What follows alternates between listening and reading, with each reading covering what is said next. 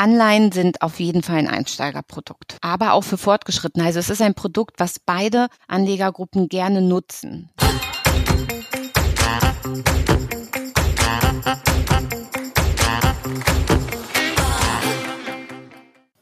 Hallo und willkommen zu unserem Schwungmasse-Podcast. Ich bin Maxi, ich arbeite für die Initiative Finanzheldin und ich darf heute Svetlana begrüßen. Svetlana arbeitet bei Comdirect als Führungskraft im Kundenmanagement und koordiniert unter anderem auch die Aufgaben eines großen Teams und sie ist natürlich Expertin auf dem Gebiet Wertpapiere und somit auch zu unserem heutigen Thema Anleihen.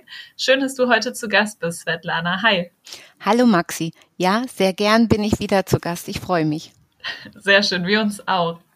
Als Anlegerin Svetlana hat man ja so ein bisschen die Qual der Wahl, in was für Wertpapierarten man investieren möchte, seien es jetzt Aktien, Anleihen, Immobilien und so weiter. Mich würde mal interessieren, in was hast du als allererstes investiert und was für ein Wertpapier war es überhaupt? Mein erstes Wertpapier war wirklich tatsächlich ein Fonds, also ein Fondssparplan. Und zwar habe ich in der, nach dem Abitur in der Ausbildung vermögenswirksame Leistung bekommen. Und da hatte man entweder die Möglichkeit zu sagen, das bespart man in einem Bausparvertrag oder man bespart das in einem Fondssparvertrag. Und das war für mich gleich klar, dass ich das über einen Fonds mache und dann habe ich meine vermögenswirksame Leistung da drin sozusagen, ja, da drin angelegt und es passte aber auch von Anfang an eher zu mir. Also ich bin, muss schon sagen, ich bin eher eine risikofreudigere Anlegerin. Hört man auch nicht so häufig, aber finde ich gut. Ja, das stimmt. Also, ja. Unser heutiges Thema sind ja Anleihen. Und zu Beginn wird mich auch interessieren, was sind Anleihen überhaupt? Wie funktionieren die? An sich sind Anleihen erstmal ein recht einfaches Produkt. Und zwar kann man sich das so vorstellen, du als Anlegerin gibst Geld einem Anleiheemittenten, das ist entweder ein Unternehmen oder einem Staat, und dafür, dass du dem dieses Geld leist, ähm, bekommst du einen vorher festgelegten Zins und am Ende der Laufzeit bekommst du dein Geld zurück. Das ist sozusagen, dann wird es wieder ausgezahlt. Das ist erstmal relativ einfach gesprochen das Prinzip einer Anleihe. Was man auch sagen muss, was einem oft umkommt oder so, was man viel liest, Anleihen haben viele Begrifflichkeiten. Sie laufen auch unter Renten, Bonds oder Obligationen. Definitionsgemäß beinhalten sie aber alle das Gleiche. Bloß damit man einmal für sich so ein bisschen gut aufgegleist ist. Und an sich kann man sagen, dass es so vier wichtige Kennzahlen von Anleihen gibt. Wenn man die kennt, dann versteht man das Produkt relativ schnell. Es ist eben schon ein, zum einen, wie ich schon mal sagte, die Laufzeit. Das ist die Zeitspanne, die festgelegt ist. Die kann kurzfristig sein, vier Jahre. Die kann bei Staatsanleihen aber auch über ein paar Jahrzehnte gehen. So 30 Jahre ist nicht unüblich in dem Bereich. Das zweite ist eben ähm, der Zins sozusagen, auch dann, nennt man dort den Zinskupon. Das ist eben ja das, was du pro Jahr als Anlegerin für das Verleihen deines Geldes erhältst. So. Dann gibt es als nächstes Mal nochmal den Kurswert. Den gibt es auch bei Anleihen. Und zwar werden die meisten Unternehmens- wie Staatsanleihen an der Börse gehandelt. Und von da gibt es auch dort kleinere Kursunterschiede. Die sind nicht so ausgeprägt wie bei Aktien, aber da kommen wir nochmal hin. Aber kleinere Kursunterschiede gibt es auch. Und die vierte Kennzahl ist einmal der Nominalwert. Das ist eben eine eine Differenzierung gerade zu Aktien. Und zwar kann man sich das so vorstellen, das gesamte Anleihevolumen wird in gleich große Teilbeträge sozusagen gestückelt und die werden dann nominal oder auch Nennwert genannt. Das sind die beiden Begrifflichkeiten, die ihr dort findet. Und in der Regel entspricht dieser Nennwert dann 100 Prozent und wird auch am Ende der Laufzeit zu 100 Prozent zurückgezahlt. Also ein kleines Beispiel und dann haben wir es, glaube ich, auch ganz gut. Bloß das verdeutlicht es nochmal schön. Also ein Unternehmen möchte gerne 10 Millionen Euro Fremdkapital für sich ähm, nutzen und ähm, ja, emittiert sozusagen eine Anleihe. Und der sogenannte Nominalwert oder Nennwert beträgt dort 1000 Euro. Das heißt, ich teile die 10 Millionen durch 1000 und bekomme halt ähm, 10.000 Einheiten an Anleihen gestückelt, die sie sozusagen zum Verkauf geben können. Und die Anleihe hat eine relativ kurze Laufzeit von vier Jahren, nehmen wir mal an, und der Coupon, also der Zinssatz beträgt fünf Prozent. So. Und am Anfang, also zum Zeitpunkt null, wenn ich das wenn ich die Anleihe kaufe, dann zahle ich meine 1000 Euro. Im ersten Jahr oder in den ersten drei Jahren bekomme ich dann jeweils 50 Euro sozusagen. Das sind die fünf Prozent von 1000, also immer auf den Nennwert wird das gerechnet. Und im letzten Jahr werden dann wiederum 50 Euro ausgeschüttet und eben die 1000 Euro, die ich gezahlt habe. Das heißt, ich habe für vier Jahre 1000 Euro zu verleihen, 200 Euro für mich sozusagen verdient. Und ich glaube, das macht das recht gut deutlich. Also kann man es auch so runtergebrochen so ein bisschen so sehen wie eine Art Kredit, die ich vergebe. Genau. In dem Moment, wenn du eine Anleihe kaufst, bist du wie man das in einem Fachjargon ganz schön sagt, bist du ein Fremdkapital, bist du eine Fremdkapitalgeberin. Ja, genau. Du verleihst dein Geld an jemand anderen, äh, an einen Staat oder ein Unternehmen, damit die damit arbeiten können. Genau. Und welche Arten von Anleihen gibt es? An sich ist auch, gibt es dort ein ganz, ganz großes, breites Spektrum. Aber ich würde es mal, es gibt so vier ja vier Bereiche, auf die würde ich das wirklich runterbrechen, wo man mal sagen sollte, die sind für einen wirklich wichtig. Das erste ist einmal nach der Art des Emittenten. Das hatte ich schon gesagt. Es, wir unterscheiden einmal nach Staatsanleihen und auch Unternehmensanleihen. Also auch der Staat braucht, also der, die öffentliche Hand braucht zum Teil Geld und holt sich das, äh, finanziert sich das durch Anleihen, genauso wie Unternehmen das eben auch tun. Und Staatsanleihen haben halt oft ein stärkeres oder besseres Rating. Dazu kommen wir jetzt nachher auch nochmal genauer und gelten sozusagen oft, das wird auch gesagt, als die sichersten Wertpapiere der Welt sozusagen, weil bevor ein Staat wirklich pleite geht, ist so die Annahme, da muss schon ganz viel passieren. In jüngster Geschichte hat sich auch das gezeigt, dass das nicht immer so war. Nur mal Blick auf die Finanzkrise. Griechenland ging es mal nicht richtig gut und die konnten ihre Anleihen nicht in Gänze zurückzahlen. Soweit, also auch da gibt es Ausfälle, aber an sich werden sonst Staatsanleihen oft als das, ja, als die sichersten Wertpapiere der Welt genannt. So. Und bei Unternehmensanleihen ist es so, die haben etwas schon relativ höheres Risiko, je nach Größe des Unternehmens. Das muss man auch dazu sagen. Aber weil dort noch mehr Faktoren eine Rolle spielen, ähm, was so, ja, was so die Zahlungsfähigkeit eines Unternehmens angehen. Also das wäre der erste Punkt nach dem Emittenten. Der zweite Punkt wäre nach der Bonität. Und auch da kann man sagen, einmal, es gibt Anleihen mit hoher Bonität. Das sind auch diese High-Grade-Bonds, wenn euch die irgendwie unterkommen. Das sind eben Anleihen von Schuldnern mit erstklassiger Bonität. Deutschland zum Beispiel zählt dazu. Deutschland ist ein ähm, ist sozusagen ein Schuldner mit einer erstklassigen Bonität, so aufgrund sehr, sehr guten Bewertung von Ratingagenturen. Und dann gibt's Anleihen mit niedriger Bonität. Vielleicht habt ihr es auch schon mal gelesen, die werden oft auch als Ramschanleihen bezeichnet. Ähm, und dort sind die Einstufung der Ratingagentur eher relativ weit unten. Ähm, Dafür zahlen die natürlich höhere Zinsen, weil dieses Ausfallrisiko, diese, ne, diese Bonitätsschwäche sozusagen, ja, damit sie überhaupt was verkaufen, müssen sie halt höhere Zinsen zahlen, damit sie sich irgendwie attraktiv auf dem Kapitalmarkt machen. Das wäre also der zweite Punkt nach Bonität. Das sind auch schon die beiden wichtigsten, muss man sagen. Und dann gibt es eben aber noch den dritten Punkt, das ist die Art der Zinszahlung und da gibt es eben auch Unterscheiden, also Unterschiede muss man sagen. Zum einen gibt es die Anleihen ohne Zinszahlung. Das sind die nur sozusagen äh, sogenannten Zero-Bonds, die man so hört. Da bekommt ihr also während der Laufzeit, wo ihr das Geld verleiht, keine Zinsen. Aber ihr zahlt auch nicht diesen Nominalwert zu 100 Prozent. Also nehmen wir unser Beispiel vom Beginn wir haben die 1000 Euro. Beim Zero-Bond zahlt ihr dann nur 800 und bekommt am Ende der Laufzeit aber 1000 Euro ausgezahlt. Also bekommt dann mehr, als ihr verliehen habt. Und das ist sozusagen euer Ertrag, der dort mit reinfällt. Dann gibt's die Anleihen mit dem festen, mit der festen Zinszahlung. Das ist oft eine jährliche Zinszahlung. Das hatten wir ja eben schon mal. Und dann gibt es eben noch Anleihen mit einer variablen Zinszahlung. Das sind die sogenannten Floater. So, und da ist es halt so, ihr bekommt keinen festen Zins, sondern es wird halt jährlich geschaut, ähm, wie ist so die Zinsentwicklung am Interbankenmarkt, dort wird es angepasst mit der jeweiligen Zinsperiode und dann wird festgesetzt, welcher Zins ähm, ja sozusagen gezahlt wird. Kann gerade eben auch, ja, wenn man langfristige Anlagen oder Floater nehmen würde, muss man halt schauen, ja, es ist halt schwer berechenbar, weil sonst haben die Anleihen eben dieses schöne Merkmal, du hast einen festen Zins, du hast einen für dich gut errechenbaren Ertrag.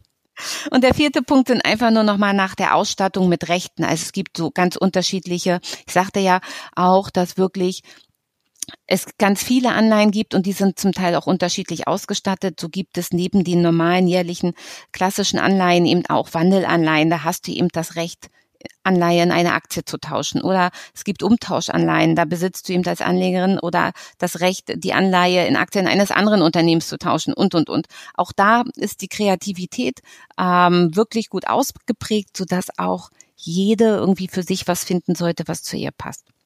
Also auch hier kann man nochmal zusammenfassen, es gibt ganz viele Arten äh, und, und Varianten an Anleihen. Ähm, jedoch sollte man auch hier schauen, ähm, was für ein Risiko man eingehen will und äh, schaut dann dementsprechend auch nach der ähm, Bonität, ob die so gut ist und ähm, ja, wie viel, wie viel Risiko man äh, letztendlich eingehen möchte bei einer Anleihe. Sagen wir jetzt, wir haben, ähm, möchten vielleicht einem großen Unternehmen etwas ähm, eine Anleihe in eine Anleihe investieren, dann ist hier das Risiko natürlich nicht so hoch, wie wenn man jetzt ein, ein ganz kleines hätte. Ist das richtig? Genau. Ja. Das ist genau, das ist richtig. Also es, der Prozess, so Anleihen zum, auf dem Kapitalmarkt zu platzieren, der ist schon relativ kompliziert. Also es machen nur wirklich große Mittelständler und die ganz großen Unternehmen. Aber ein ganz wichtiges Kriterium ist immer, schaut euch die Bonität des Emittenten an angenommen beim Unternehmen eben, schaut euch an, nehmt ihr eben an eine Anleihe, keine Ahnung, man sagt jetzt aktuell gerade ein sehr gebeuteltes Unternehmen der Lufthansa oder nehmt ihr vielleicht lieber ein anderes Unternehmen, was, ähm, was ein bisschen aktuell ein bisschen besser dasteht. Also von da das sind schon Entscheidungen und da sollte man immer gucken, also nach dem Risiko immer auf die Ratings gucken, kommen wir nachher noch drauf, aber auch persönlich sich einmal mit dem Unternehmen beschäftigen. Ja. Das auf alle Fälle.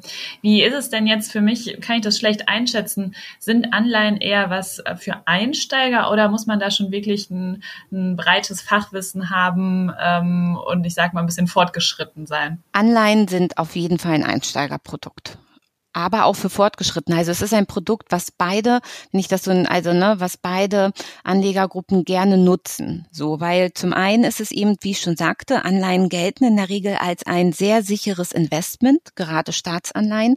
Deswegen eignen sie sich auch wunderbar für ähm, für Einsteiger. Ich kann nur selbst sagen, zum Beispiel meine, meine Mutter, bevor die eine Aktie kauft, kauft die lieber eine Anleihe, ne? So, ähm, weil sie das für sie einfach wesentlich beruhigender ist und man hat nicht, ist nicht diesen starken Kursschwankungen ausgesetzt, wie wie beim Aktienkurs, aber auch viele Fortgeschrittene ähm, nutzen Anleihen sozusagen als, um ihr Depot mit so einem Sicherheitsfaktor zu stützen, so, weil eben Anleihen sind nicht so volatil wie Aktien und von da liegen in vielen Depots, auch von Fortgeschrittenen, immer auch ein Großteil Anleihen, weil sie eben so, die bringen so einen kalkulierbaren Ertrag gerade wenn ich dieses klassische Modell mit dem festen Zins wähle. Ja, du hast es gerade gesagt, äh, ein Vorteil äh, einer Anleihe ist, dass es ein relativ sicheres Investment ist. Gibt es noch andere Vorteile? Ich glaube, da lohnt es sich auch mal auf die andere Seite zu schauen, was für einen Vorteil bringt es denn für ein Unternehmen oder auch ein Staat, eine Anleihe auszugeben. Weil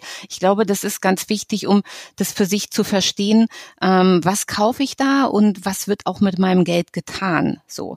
Und da ist es halt eben so, dass im Großunternehmen wie auch Staaten beide müssen sich eben irgendwie zum Teil verschulden, um Investitionen tätigen zu können.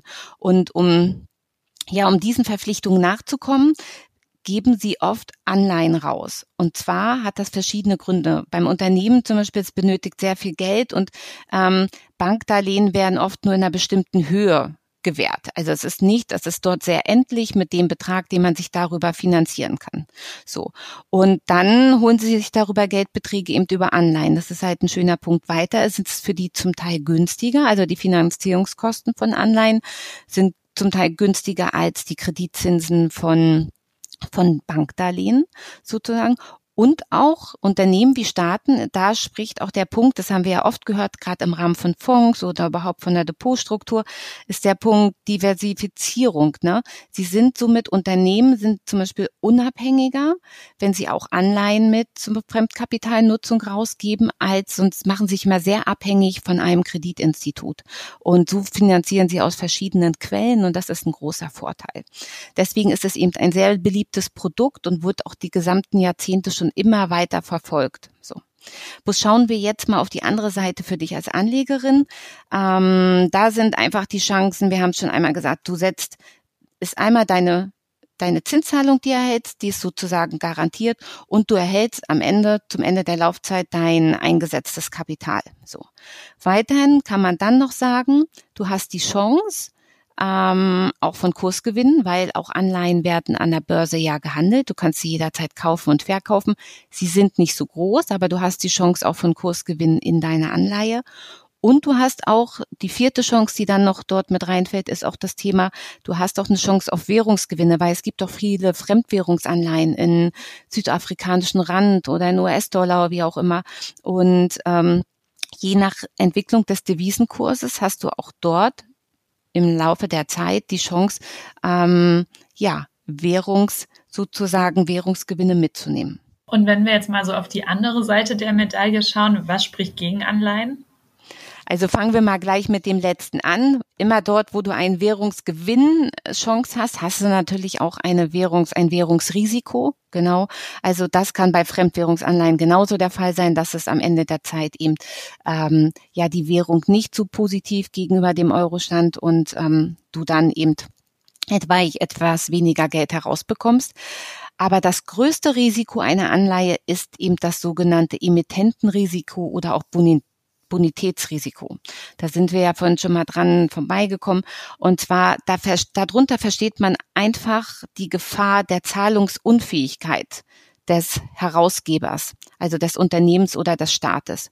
Und wie ich es vorhin schon mal zu Beginn erwähnte, es gibt da, jetzt schauen wir mal auf Griechenland oder auch auf Argentinien. Es gab auch in jüngster Zeit Staaten, die nicht ihrem ja, ihrer Zahlungsverpflichtung nachkommen konnten. Und Genau dieses Ausfallrisiko, dieses Bonitätsrisiko wird ähm, durch Ratingagenturen in dem sogenannten Rating bemessen und gekennzeichnet. So, da kann man nachher soweit sagen, wir kommen noch mal drauf. Hast du so eine Ratingklasse Triple E, also AAA, was die beste Ratingklasse ist? Kann man sich soweit einmal vorstellen? Dann wird dort beziffert, die Ausfallwahrscheinlichkeit sind 0,15 Prozent für die nächsten fünf Jahre. Also mit einer Auswahlwahrscheinlichkeit von 0,15 Prozent kann Deutschland eben sozusagen das Anleihekapital, was sie rausgegeben haben, nicht mehr zurückzahlen. So. Das wäre aber das größte Risiko, was du bei Anleihen hast. Und das zweitgrößte Risiko ist nochmal das Inflationsrisiko. Gerade bei sehr langlaufenden Anleihen. Also angenommen, du kaufst dir eine Staatsanleihe von 30 Jahren Laufzeit, weißt du natürlich nicht, ähm, wie viel ist dein Geld in 30 Jahren wert.